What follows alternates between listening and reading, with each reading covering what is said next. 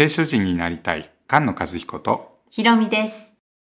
詩編97編の山々は主の見舞いに牢のように溶けた。これはどういう意味ですか？ということについて前回山々を中心に見てみました。今回は主の見舞いに牢のように溶ける。こちらを中心に探っていきます。主の見前とはどういう場所なのか、うん。溶けるとはどういう状態なのか、うん。まずは同じ詩編の97編の中から探るんですよね。同じ詩篇の中で見るということなんですけれど、詩篇は平行法で書かれてるっていうんですよね。うん、平行法ですうね。ん。一節何かを言ったら、別の言い方でもう一節続くような、同じことの言い換えのようなものが並んでる形なんですね。隣に説明があるっていうふうに考えていいんでしょうか？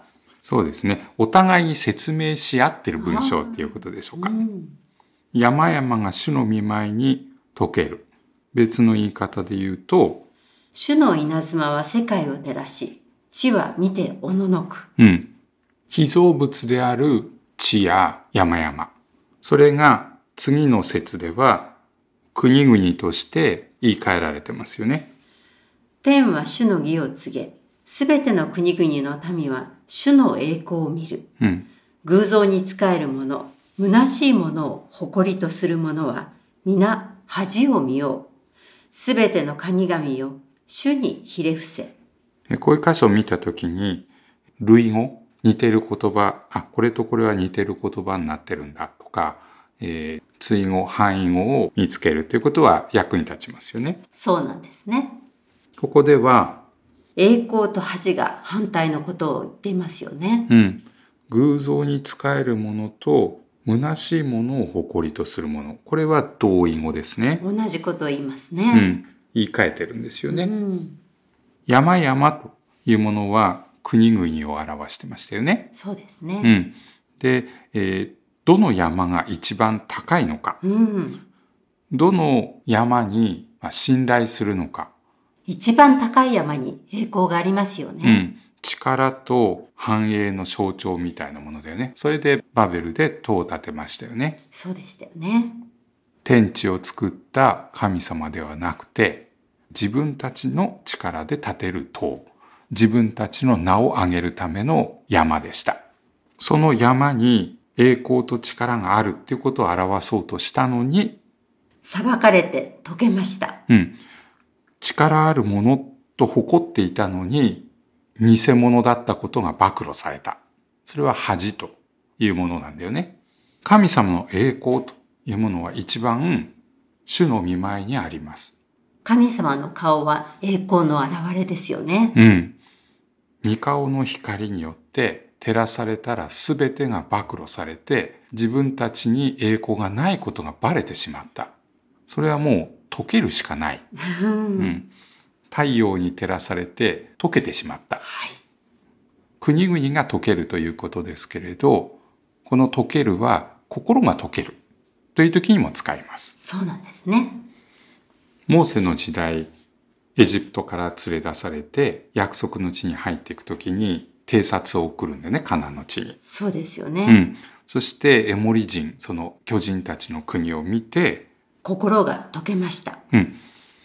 民数記の13章に書いてある出来事ですけれど、新明記の一章で、その民は私たちよりも大きくて背が高い。うん。町々は大きく、城壁は高く、天にそびえている。うん。しかもそこで穴くじを見た。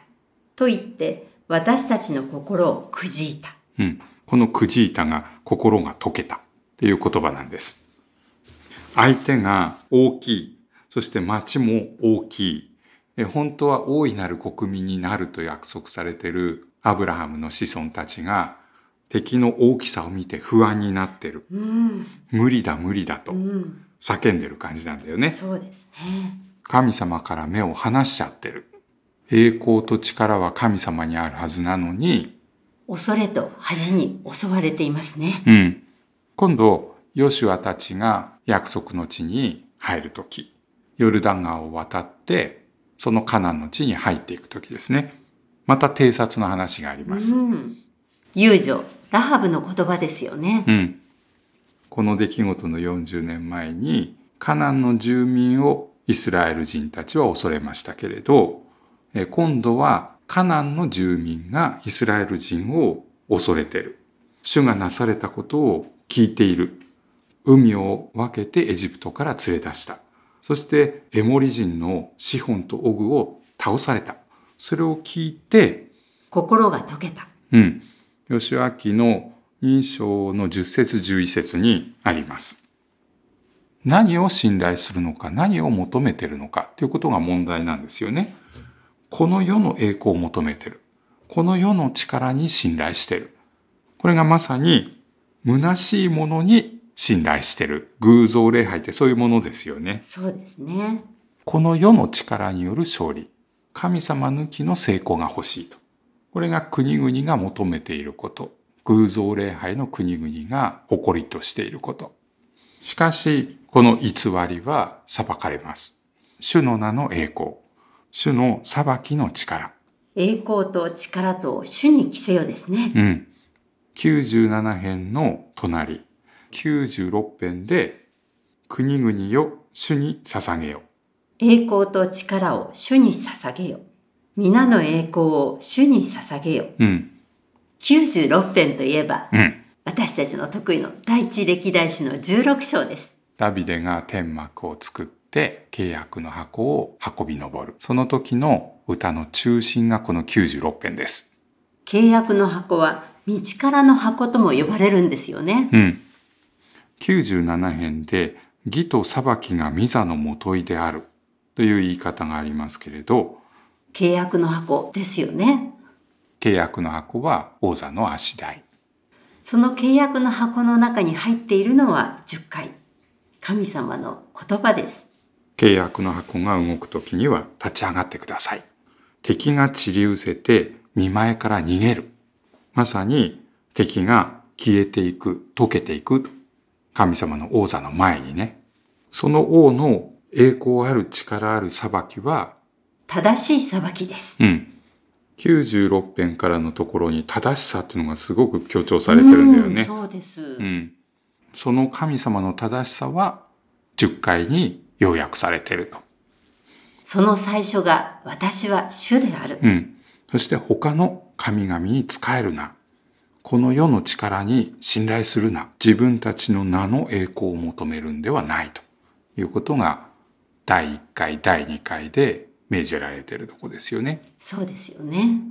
そしてその正しい裁きがなされて主が王座についたということが明らかにされると民は喜び歌います。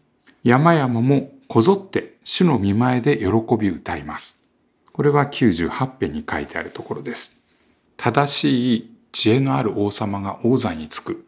これを民が喜ぶときにどのぐらい大いなる喜びなのかということをリスナーのジンさんがコメントしてくれました。そうなんですよね。第一列王記の一章でソロモンがそのダビデに約束された王座につくと。そして祭司に油注がれる。角笛が吹き鳴らされてソロモン王万歳と叫びます。民が笛を吹き鳴らしながら大いに喜んで歌ったので、地がその声で裂けた。第一列王記の一章の40節にあります。恥じる、恥ずかしめを受ける。その反対は、主を褒めたたえる。主に賛美を捧げる。人の手で作った虚しい偶像。自分たちの力を誇りとする虚しい国々。それに対して天と地を作られた主。その主の見業が民を裁く。ご自分の民を創造する。そこに主の栄光と力が一番表されるということですよね。感謝と賛美にあふれる民ですね。御言葉に生きる聖書人が生まれ増えていきますように。菅野和彦。ひろみでした。